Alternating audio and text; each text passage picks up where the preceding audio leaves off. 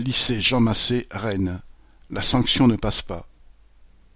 Vendredi 3 septembre, une quarantaine d'enseignants du lycée Jean Massé de Rennes se sont mis en grève pour protester contre la mutation d'office de leur collègue Édouard Descottes. Le rassemblement qui se tenait devant le lycée a réuni plus de cent cinquante personnes.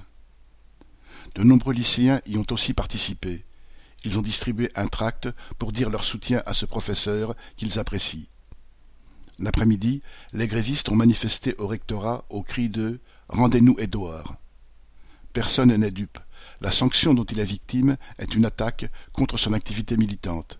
Ce que résumait une pancarte Sois prof et tais-toi. Cette injustice ne reste pas sans réaction et la mobilisation s'organise. Un comité de soutien s'est créé avec un blog pour faire connaître les initiatives prises et faire circuler les informations.